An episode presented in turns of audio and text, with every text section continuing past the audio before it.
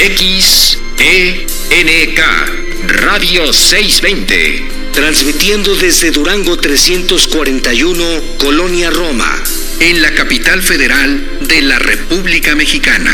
Una estación de cadena raza.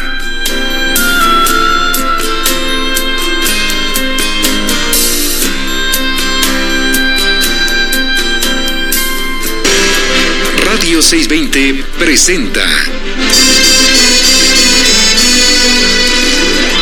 Negocios agropecuarios. Un espacio en el que obtendrás alternativas y actividades complementarias, sustentables, para así poder iniciar o hacer crecer tu negocio.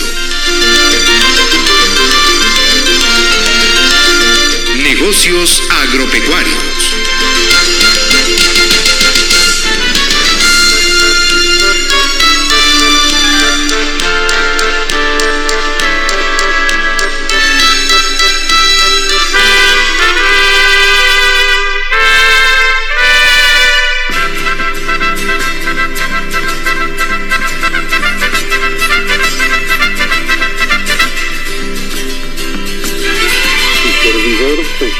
Y el equipo en cabina.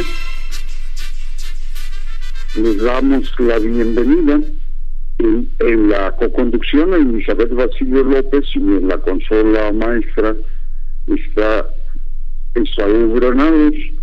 Buenos días, Eli. Buenos días, doctor. Buenos días a todos los emprendedores, productores agropecuarios ingenieros agrónomos, veterinarios, biólogos y público en general que domingo a domingo sintonizan su programa Negocios Agropecuarios de Radio 620 AM.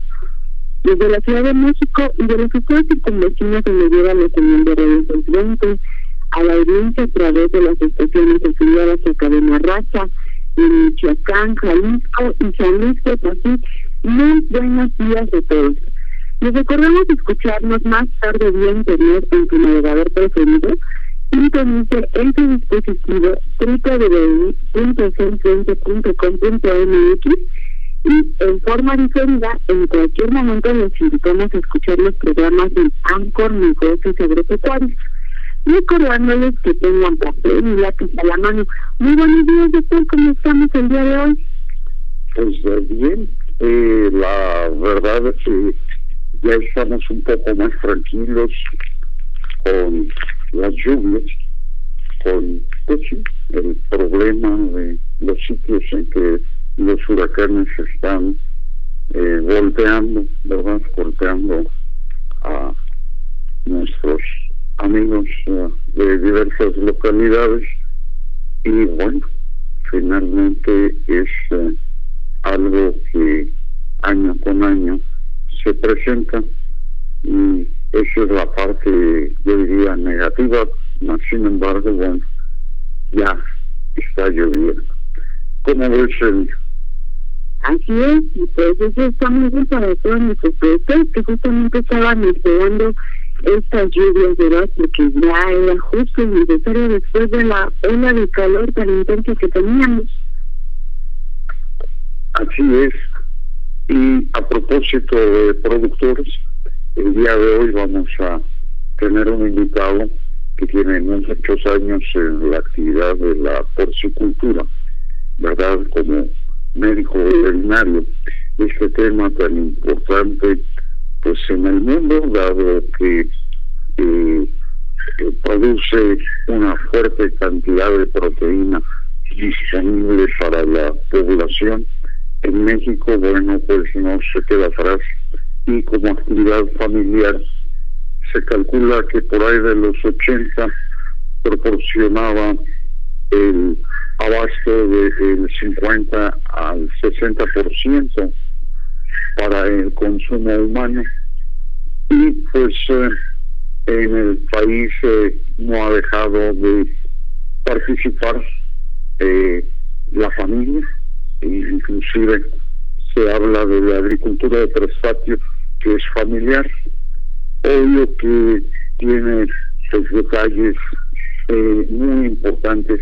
Y qué mejor que invites eh, o presentes a nuestro invitado del día de hoy para que nos platique Esto, este tema es eh, muy amplio. Vamos a tratar de introducirnos al tema el día de hoy. Pues con mucho orgullo, este, presento a uno de mis profesores ahora de la carrera, él es el médico veterinario zootecnista Mario Alberto Velasco Jiménez. Entonces es un excelente profesor y un excelente asesor por sí. Entonces, cuando ustedes necesitan apoyo en esta parte, pues con mucho gusto les pasamos el número del doctor. Buenos días, doctor Mario, ¿cómo está? Buenos días, bien, bien. Eh, tratando de, de pensar y manejar eh, una plática que sea provechosa para todos ustedes principalmente para los que nos escuchan. Creo que son aspectos importantes que muchas veces los pasamos por alto, pero tenemos que entenderlo. Y más si, si estamos metidos en este sistema de producción, el pequeño productor. Muchas gracias, doctor. Pues adelante, si quiere empezar, estamos listos para escuchar una interesante plática sobre porcinos. Sí, realmente eh, vemos como en determinados estados en la actualidad ha crecido el pequeño productor, con todas las transformaciones que ha tenido la porcicultura en la actualidad, no solamente en México, sino a nivel mundial. ¿Por qué? Porque nosotros dependemos de de, de cría de, eh, de fuera y obviamente en la actualidad, a diferencia de sus inicios, pues generalmente el pequeño productor ya tiene, ya dispone de animales de, de alto poder genético. Eh, generalmente eh, en la actualidad tenemos un chat pequeños productores y muchas veces y más eh, cuando se producen crisis viene toda una serie de, de preguntas es como si estuviéramos en un barco navegamos tranquilamente y se va avanzando y se va avanzando y todo tranquilo y todos disfrutamos pero cuando hay caos, hay situaciones difíciles, se puede hundir y puede desaparecer el barco. Entonces todo el mundo quiere hacer toda una serie de medidas que cuando ha tenido la oportunidad de hacerlo no lo hace. Entonces a mí sí me gustaría que pudiéramos entender dónde nace el pequeño productor o se hace, ¿no? ¿Qué es lo que sucede? Y partimos de la llegada de los españoles, ¿no? Los españoles transportaban al subirse a una aventura que no sabían fin tenían dentro de su preocupación, pues era alimento. Entonces el cerdo eh, español, de origen español, pues lo llevaban en sus travesías. Esto les permitía transportar un animal alimentarlo y sacrificarlo cuando fuera necesario. Obviamente, eh, dentro de esto pues, traían animales hembras, animales machos. Llegan a, al continente americano y ellos empiezan a reproducir estos cerdos. Un cerdo que el, mexicano lo adopta rápidamente. a diferencia del perro que viene siendo el amigo de del hombre, pues el ser pasa a formar parte de la familia, viene a formar parte de la familia. ¿Por qué les comento esto? Porque generalmente al estarlo manteniendo, desarrollando, pues obviamente si alguien de la familia se enfermaba, ¿quién era el que apoyaba económicamente? Pues el cerdo, ¿no? Los vendían. Que si había la boda de, la hija, pues quien apoyaba el cerdo, porque lo sacrificaban y les daban de comer a, bastante gente. que si quería comprar un terrenito, pues vendía mis cuerpos y, y eso me ayudaba. Entonces empezaba a solventar y entonces vienen dándose un desarrollo del centro de transporte, el centro rural, el que tenga un espacio en el que generalmente en los tiempos iniciales pues, las mujeres eran las encargadas de manejar estos esta especie porque, porque era la que se mantenía en la casa no entonces a darles de comer a darles este a limpiarlos tenerlos ahí. Y de ahí surge el símbolo del cerdo ¿no? como una alcancía que todavía se mantiene no que le, es un animal que tiene alta reproducción, que se transforma en carne, que la carne es una de, las favoritas en el consumo. Obviamente hay estados del país que basan su, su, su sistema de alimentación en el cerdo, principalmente el sureste, ¿no? Consumen grandes cantidades de cerdos. Entonces, todo eso va formando una cultura. Entonces, la alcancía, lo mantengo. ¿Qué le doy de comer? Pues lo que tengo, como generalmente funciona a nivel rural, por los desperdicios, el pacto, el saca, lo que sea, porque ¿qué es lo que comen los cerdos? Pues comen igual que nosotros, porque su sistema digestivo es muy parecido al de nosotros. Doctor, Vamos a ir al corte y regresamos con esto súper interesante que nos está platicando, por favor. ¿Está bien?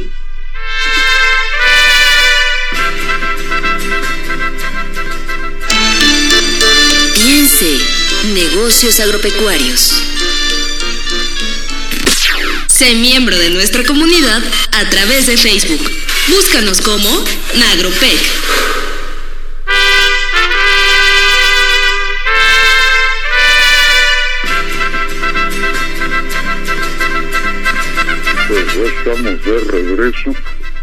Y como ven, interesante exposición, es eh, muy coloquial y nos hace visualizar precisamente la importancia que tuvo y que ha tenido la producción de cerdo.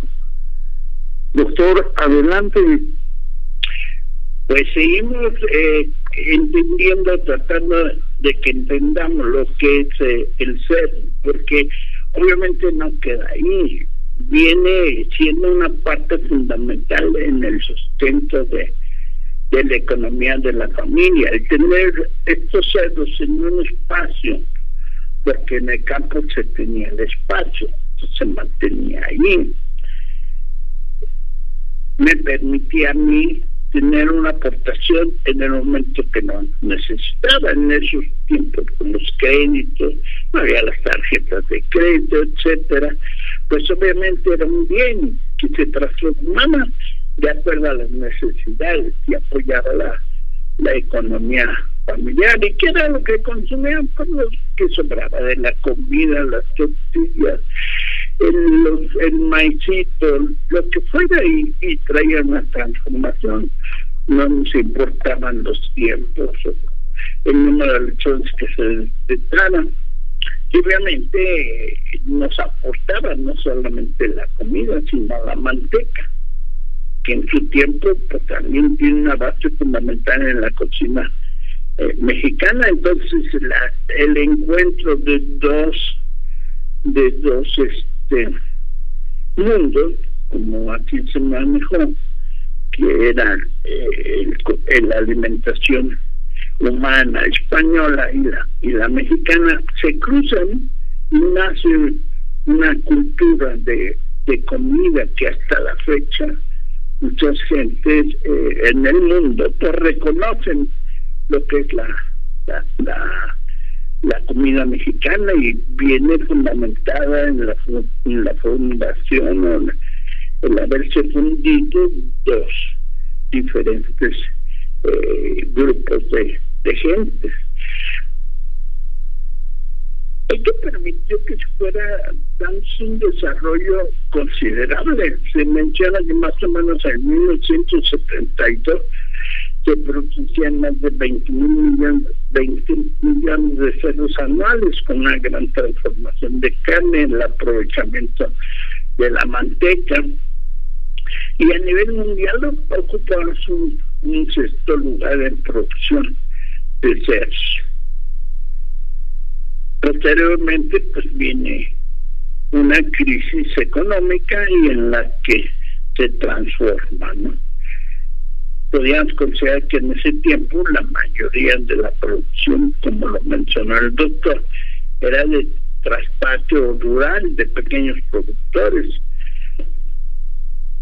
Posteriormente viene la, la transformación por la misma situación económica y aquí entra la parte, ¿no? Ok, es una alcancía, pero también debemos entender que es un negocio, como cualquier negocio. Entonces, quien quiera hacer algunos planteamientos. Desde el aspecto cultural, vemos también el impacto que se da, porque al haber una crisis económica, mucha gente se queda sin un sustento económico de apoyo a su economía familiar. Esto también hace, ya lo vimos, la transformación del campo de eh, mucha gente que ha migrado y entonces también tiene ese tipo de situación que si nosotros lo analizamos en el país, pues también tiene un impacto económico porque primero ayuda a que la gente no migre cuando los negocios le permiten, en este caso como la producción de cerdos, se transforma. ¿Por qué? Porque un pequeño productor no nace, o sea, traemos esa intención, ese conocimiento añejo, que pensamos que todo lo que le damos al cerdo lo transforma. En la actualidad ha habido cambios genéticos, sanitarios, en la alimentación y transforma, ¿no? Pero un buen alimento eh, también tiene un costo. Y entonces vemos en la actualidad esa gran transformación y vemos que la alcancía, pues sí es buena alcancía, pero si a una alcancía le ponemos pesos, pues obviamente cuando se llene vamos a sacar pesos. Entonces vemos que la producción tiende a dar si hay calidad. Entonces, si nosotros en vez de pesos metemos monedas de a 10, pues vamos a tener monedas de a 10 cuando rompamos la alcancía. Y si son billetes de a 50, de a 100, de a 500, obviamente, y eso va relacionado con el desarrollo de la porcicultura. No solamente en el aspecto económico, en su manejo, en su desarrollo, ya la porcicultura se transforma, ya no es esa situación. Porque generalmente el pequeño productor no se da cuenta que muchas veces ellos invierten, si tienen el espacio, pues hacen unos chiqueros, o como Dios les da entender, o como al albañil del pueblo tenga idea de hacer un, un corral, un chiquero, ¿sí? Y, y eso va a determinar ciertas condiciones para el desarrollo del cerdo. También dentro de la alcancía tenemos que entender que no vamos a invertir en terrenos, que las instalaciones pues, va a depender de la cantidad que nos cueste, que el manejo eh, de, de la gente, el trabajo que se hace, ya sea como lo mencionaba el doctor moral y familiar, generalmente, ¿no? Las hijas, los hijos, inclusive el papá, la mamá, todos participan en, darles de comer, en la limpieza. Y toda esa inversión, y en la actualidad vemos que eso es un costo. Obviamente cuando rompen la, la alcancía, pues ven mucho dinero. Y, y qué es lo que sucede cuando viene una crisis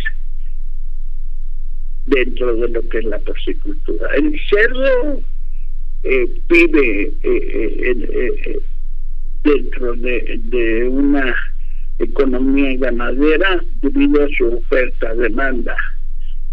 Hay muchos cerdos, hay mucha demanda, tenemos un buen precio a venta.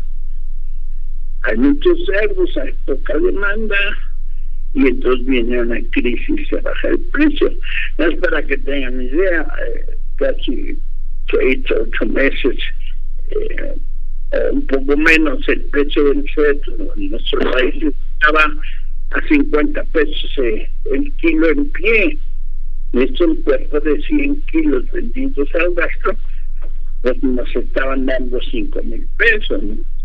Y en cuatro meses se bajó el precio del cerdo a 20, 25 pesos, ¿no? Entonces ya no estaban la mitad.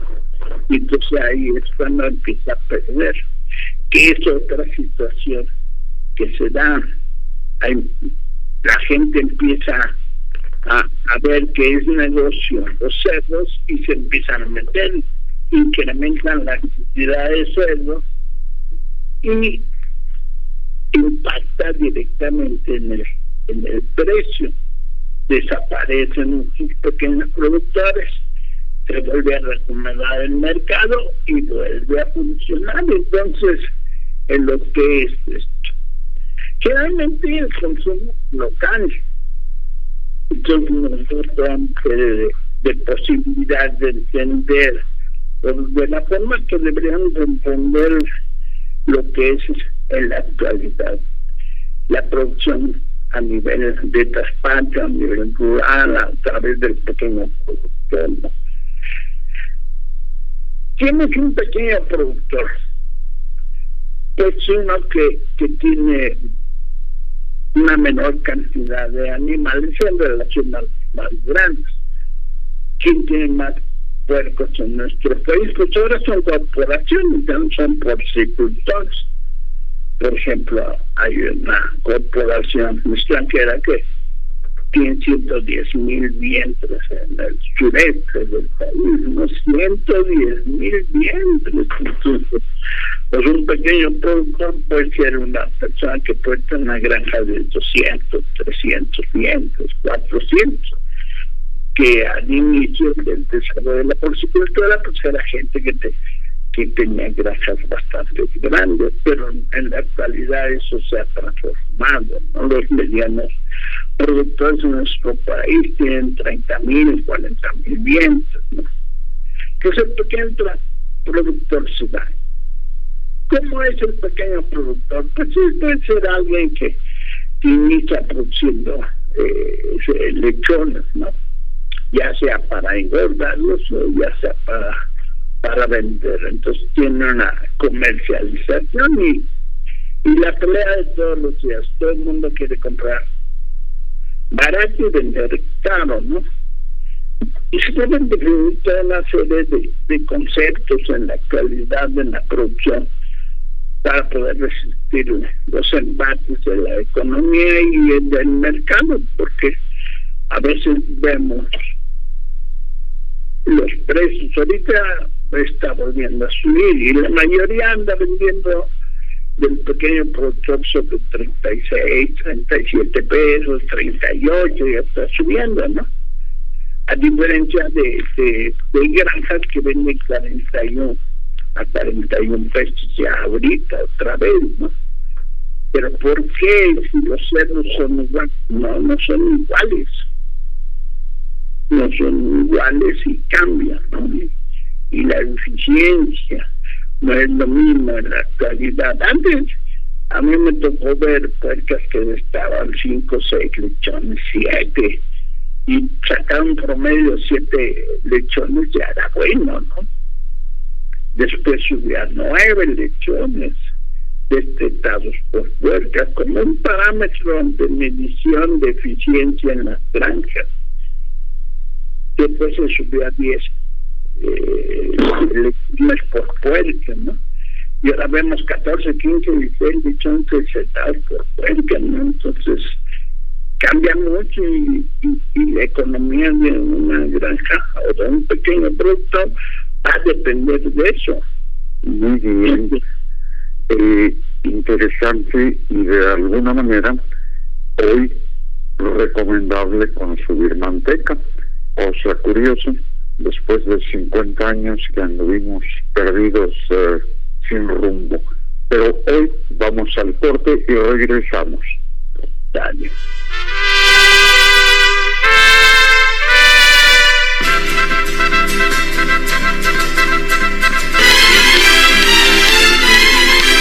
Estamos haciendo negocios agropecuarios. En un momento regresamos.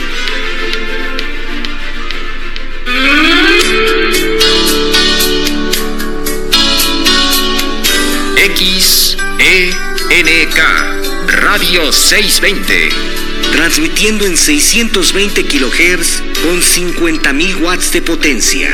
Desde sus estudios en Durango 341, Colonia Roma en la capital federal de la República Mexicana. Una estación de cadena raza. Radio 620 se une a la ola verde si amas y cuidas a las flores y a las plantas, consigue los mejores productos, orquídeas, alimento para plantas, bioinsecticida, abrillantadores, fertilizantes y mucho más. Todo con la inigualable calidad de Viveros Ticupé. Viveros Ticupé, Gutenberg 208, Colonia Anzures, de lunes a viernes de 11 a 5 de la tarde. Recuerda, Viveros Ticupé.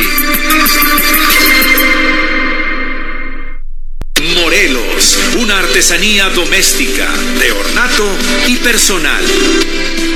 La colorida artesanía de Cuernavaca presume sus bellos trabajos como la joyería, ollas y macetas de barro, máscaras y figuras de madera laqueadas, barro vidriado, figuras decorativas, muebles de hierro forjado y madera, instrumentos prehispánicos, arte en papel amate, prendas de manta, productos de cera, bolsas, canastas de palma y objetos de cerámica que los encuentras para donde voltees.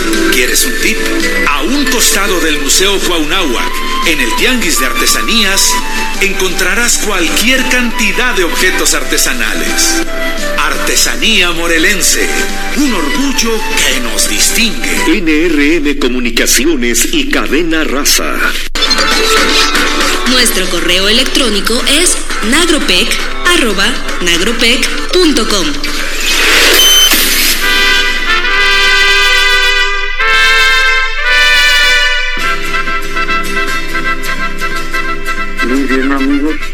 estamos de regreso y con una interesante charla que nos está compartiendo el doctor Velasco, en donde manifiesta sus conocimientos y experiencia, tanto como asesor como catedrático en la Universidad Nacional Autónoma de México, concretamente en la Facultad de Estudios Superiores de Portugal. Nada más son 44 años, amigos. Y bueno, Eli, ¿cómo ves? Sí, pues súper bueno todo esto que nos está eh, comentando el doctor Mario. Y bueno, hablando de todo lo que hemos aprendido gracias a la gran experiencia que tiene el profesor, déjenme comentarles que justo cuando yo llevaba la materia de eh, eh, comer, que aquí mucha porcina, eh, enseñó mucho sobre mitos y realidades que existen alrededor de, la carne de cerdo. Y recuerdo muy bien que por ahí nos comentó una anécdota, ¿verdad? Una vez que fue al dentista. Eh, a lo mejor él nos la quiera comentar y eso, este comentario de, esta experiencia fue alrededor del mito que eh, dice que se debe evitar el consumo de carne de cerdo cuando se toman antibióticos ya que podría impedir la acción del fármaco, pero pues esto es totalmente un mito, no existe evidencia científica para prevenir el consumo de este alimento durante algún tratamiento con antibióticos. Y por otra parte, eh, también mencionan que la carne de cerdo es considerada como un alimento dañino para la salud por su alto nivel de grasa, y esto también es completamente mentira. ¿Por qué? Porque la realidad es que las actuales líneas genéticas del cerdo son bajas en grasa y colesterol y además este alimento es rico en proteínas, vitaminas y minerales. Hace algunos años incluso surgió una campaña con una frase que decía, si es rica en carne, seguramente es carne de cerdo mexicana. ¿Verdad? Adelante, doctor Mario. Pues sí, eh, me, me, hiciste recordar. Sí, efectivamente, ¿no? Es una de las partes de, de lo que se habla de la carne de cerdo. Realmente, desde mi punto de vista, creo que la carne de cerdo es una de las carnes más sabrosas. Ya sea, como les decía, en guisados, obviamente hay de todo, ¿no? Entra de todo, en forma dulce, en forma salada, en forma de chile. Eh, no todos, no to, no tan solo son carnitas, ¿no? Mole de olla con carne de puerco, eh, carne de puerco con verdolagas, con calabaza, con elote, con plátano macho, es variable con frijoles, ¿no? Perdón que interrumpa, Mario desde una tortilla con un poco de manteca y sal. sí, fíjate que a mí me tocó ver, ¿no? Eh, de niño, eh, ver eh, algunas comunidades que la gente consumía la manteca así como dijiste, ¿no? Se la embarraban en la, en la tortilla, sal y para adentro, ¿no? Por el sabor que tiene, porque como bien dijiste, es, la manteca tuvo un rechazo por la industria, por la industria del aceite, porque nos hicieron pensar que, que la manteca era, era un producto que tenía un impacto en la salud, cuando es al revés, en la actualidad ya vemos a los grandes nutriólogos y a los grandes investigadores diciendo la grasa es importante por el nivel eh, de nutrición que tiene, los aminoácidos que tiene que se transforman en proteína.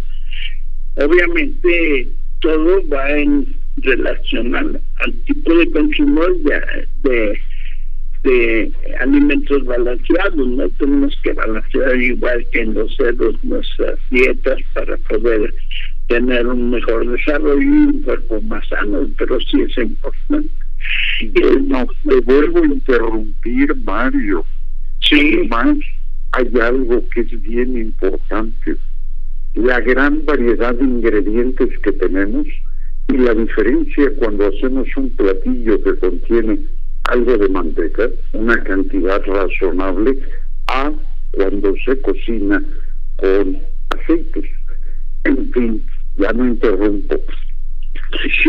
Eh, eh, desgraciadamente en la actualidad, bajo este concepto, pues se, ha, se han producido líneas de cerdos que producen más, este, carne que, que manteca. Yo recuerdo de, o de gente que he conocido a través del tiempo, esto sí no lo vi porque tiene muchos años, pero me comentaban que generalmente los cerdos en la ciudad, que fue un centro eh, eh, anterior en el que, un estado en el que se producía gran cantidad de cerdos, que recopilaban lechones de, de diferentes partes del vacío, y ahí era un gran centro de engorda, y se hablaba de gente que que sabe de gente un poco mayor que yo que me decían que los cerdos se transportaban a través de eh, siguiendo la ruta del, tren se, se, arriaban como vacas no que generalmente eh, animales de 200 250 kilos ahí se los traían pastoreando hasta llegar a ser sacrificados no y me decía uno que tiene un obrador empacador, no hombre, los cerdos buenos eran aquellos que ah, ya les quitaban, los sacrificaban, los limpiaban, les quitaban toda la grasa periférica, los dejaban eh, colgados y abajo ponían pinas porque quitaban toda la grasa, ¿no? Pero ya ahorita la grasa, lo que realmente es la manteca, pues ya tiende a desaparecer. Y tocamos una cosa importante en los productos, ¿no? Y volvemos a ver las grandes transformaciones. Yo creo que una parte del pequeño productor en la actualidad, porque me comentan qué debo de hacer, ¿no? hay gente que me dice, oye, tengo dinero, ¿qué puedo hacer? Me dedico a engordar eh, leches, engordo puercos, o, o, meto pollos de engorda, le digo, no, si sabemos a través, del tiempo y conocemos el mercado, pero adivinos no somos, ¿no? Si yo supiera cuál sería el negocio perfecto, pues eh, eh, imagínate, pues el primero invertir sería yo. No, no es así, es como cualquier negocio, es como cualquier situación. Y como les decía, vas a meter trabajo, el 80% de, del trabajo es el éxito de un, de un sistema de producción. Ya sea tu trabajo personal, si en este caso, si es tu familia, si es gente contratada, el 80% se refleja. Y no solamente en México, en la mayoría de los negocios, y más en la actualidad con la crisis de trabajadores hacia ese tipo de sistemas de producción tienden a, a ir dando. Entonces, si yo soy un pequeño productor o quiero iniciar o, tengo problemas, pero lo primero tienes que entender que el 80% va a depender de ti en qué relación, en capacitación. Entre más aprendas, entre más te capacites, vas a tener. Que tienes una pequeña granja, pues la capacitación de tu personal. Son cosas importantes. Otro aspecto importante cuando son trabajadores, pues es el manejo hacia la persona, crearle ambientes saludables, crearles eh, ambientes en los que ellos entiendan y, conozcan a los animales, disfruten su trabajo. Y obviamente en la actualidad pues deben ser mejor remunerados, que generalmente tiende a, hacer eso, ¿no? Porque hay escasez de trabajadores, generalmente eh, hay, son trabajadores que les pagan arriba de los salarios mínimos, ¿no? Aunque ha habido ya los incrementos en, México, pero generalmente lo que yo he visto que al trabajador de granja pues se le ofrece un poco más, porque precisamente para tratar de que se quede y se maneje. Y después vienen los subproductos de cerdos. Yo produzco cerdos, que un pequeño productor, ¿a qué se puede dedicar? A tener pie de cría y vender lechones, a tener pie de cría, producir lechones, engordar cerdos y venderlos.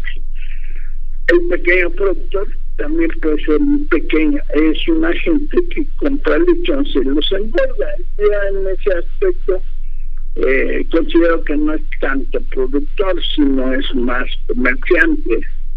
¿Por qué? Porque en cualquier momento se deja de comprar lechones y ya no encuentra. En cambio, no que produce es diferente, ¿no? Porque ha invertido en sus animales y no es tan fácil desecharlos rápidamente. Entonces, el que produce lechones para mí es más pequeño productor. Te interrumpo Sí, vamos a ir a un corte. Perfecto.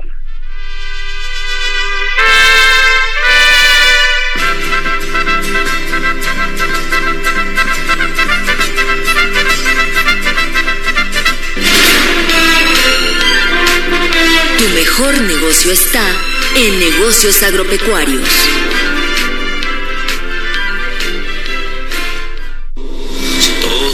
Pusiéramos un grano de arena para cuidar al mundo, para salvar la tierra. Este mundo es nuestra casa, la casa de todos. No tenemos otra y la estamos destruyendo.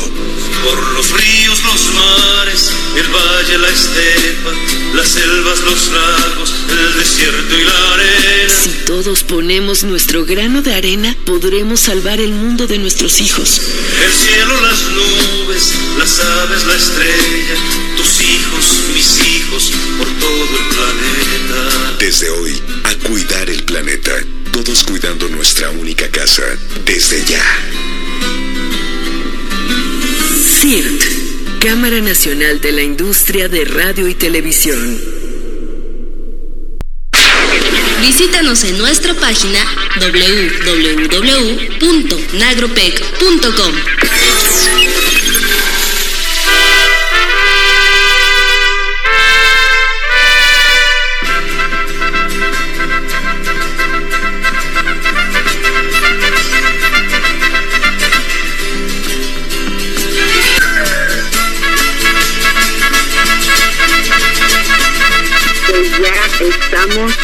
regreso y vamos a continuar. Doctor, ya estamos de regreso y vamos a continuar con este súper interesante tema, esta charla súper amena que hemos tenido con el doctor Velasco. Y nos comentaba eh, que hay dos tipos de producción, ¿verdad? Una donde los productores son más comerciantes y otra donde producen un poquito más. Y yo creo que parte de esto es el valor agregado que se le pueda dar a esta carne deliciosa de cerdo. ¿Cómo ve, doctor Mario? Bueno, bueno. Creo que se nos fue el doctor Mario. Eh, si le parece, vamos a, a marcarle de nuevo, doctor Pepe. Ya estamos nuevamente. Perfecto pues después de tener aquí una falla, vamos a continuar con el doctor Mario. Adelante, doctor. Bueno, sí se escucha, ¿verdad? Este, pues, realmente, para terminar, de que les quede, como dicen, la mosca en, en, la oreja, que les haga ruido. Eh, la transformación con el cambio de, de, de, de una época o de muchas épocas hacia, hacia ahora en la actualidad, la transformación del cerdo, ¿no? Eh, anteriormente se consideraba, tú creas en pues dedícate a producir con capacidad, con eficiencia, y eso te va a ayudar, es considerable, ¿no? Como les decía anteriormente, una persona que que produce 14 lechones por cerdo me produce una ayuda de treinta y tantos puercos al, al año ya tienes una capacidad bastante considerable. Y eso les puede ayudar por el costo de producción, me sale más barato destetar 14 lechones, su, su costo va a ser menor que si desteto 10, ¿no? Entonces sí nos ayuda. Pero en la actualidad vemos que el pequeño productor también tiene que ir ya más hacia. En la actualidad pues hay cursos de, eh, de capacitación para poder transformar a sus cerdos. Ya algunos lo están haciendo. Ya es meterse a la comercialización ya desde un punto de vista puedes llevar a tus cerdos a que te los y producir subproductos de cerdos, jamón, eh, chorizo, longaniza, eh, diferentes cortes y manejos, que es lo que te va a permitir tener un mercado local y ayudar a transformar tu, tu propio negocio. Creo que es una ya es parte dentro de un objetivo. que tanto puedo transformar todo mi su desarrollo para llevar a cabo eh, el producido en un pequeño productor hasta el plato de tu mesa, ¿no?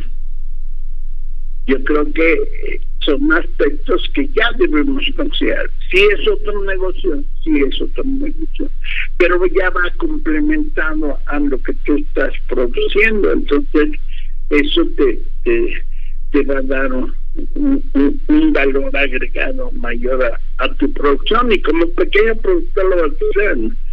Es lo mismo que estés eh, produciendo cinco cerdos de gorda y los transformes a que produzca cinco mil, ¿no? Eso ya es diferente, pero el pequeño productor tiene posibilidades, se van abriendo, ¿no? Inclusive en las mismas universidades con, con este pláticas de capacitación para el pequeño productor, pero también hay talleres, ¿no? Ya donde puede aprender para poder llegar a consolidarse y eh, no tener. Posteriormente ya veremos hacia adelante cómo debemos entender el manejo de un de una pequeña granja o ser un pequeño productor, porque no solamente es tener de 50, 100, 200 puercas, a lo mejor tengo 3, 5, pero esas 3, 5 producirlas y cuidarlas y desarrollar con eficiencia. Ya les dije que hay disponibilidad de, de genética en nuestro país, se da todo nacer y el otro aspecto hay que entenderlo, la formación de asociaciones, pero no de asociaciones de, de productores ganaderos, sino de asociación con otros productores, ver y contemplar otras otras otras metas, otros objetivos de, de producción. A lo mejor un grupo se dedica a poder eh, producir lecciones, otros a los otros a transformarlos, ¿no? Otros a comercializarlos, ¿no? Buscar, buscar nuevos horizontes para hacer eh, una actividad que no tenga tantos impactos cuando se vienen estas crisis económicas, que son normales. O sea, toda mi vida en la porcicultura he visto que gana mucho el productor, pero también hay épocas en las que va a perder si no tiene mm, eh, las armas para poder eh, manejar de otra forma su, su negocio o su producción. Doctor, pues yo creo que vamos a tener que tener varios programas para poder continuar con todos estos temas, porque ya estamos sobre el tiempo de despedirnos, doctor Pepe. Muchas gracias, eh, doctor Velasco. Eh, ya estamos buscando compromiso para continuar próximamente con esto que nos falta del tema. Muy bien. Pues muchas gracias a ustedes. Gracias, doctor, y muchas gracias por recordarme pues mis años de estudio con usted que fueron pues maravillosos aprender de uno de los grandes de la porcicultura le manda un saludo al profesor Melitón que también nos escucha domingo a domingo. Ah, muchas gracias. Gracias, Mario. Buen día. Igualmente, muchas gracias. Hasta la próxima. Adelante. Sí, doctor, y pues ya llegó el momento de despedirnos, ¿verdad? Este, pues los invitamos a reducir, reusar y reciclar todo un mundo feliz. Estuvieron con ustedes el doctor José Morales Ruiz en la conducción, en la co-conducción de Elizabeth Basilio López. Tuvimos a Esaú Granados en la consola maestra. Enviamos un cordial saludo al ingeniero Juan Bosco Laris. Amigos radioescuchas, emprendedores, productores y técnicos agropecuarios, les agradecemos su amable atención y les invitamos la próxima semana a una emisión más de negocios agropecuarios. Su servidora Elizabeth Basilio López y el doctor José Morales Ruiz les recuerda sintonizar 6.20 AM el próximo domingo de 7 a 8 de la mañana. Envío un cordial saludo a mi querido Melitón, a mi querido Luis también. Y recuerden, ayer fue el Día del Ingeniero. Felicidades a todos los ingenieros. Doctor, feliz domingo. Continúen escuchando Radio 620 AM. Vamos por unas carnitas o qué vamos a preparar con carne de puerco. Muy bien, hasta la próxima amigos.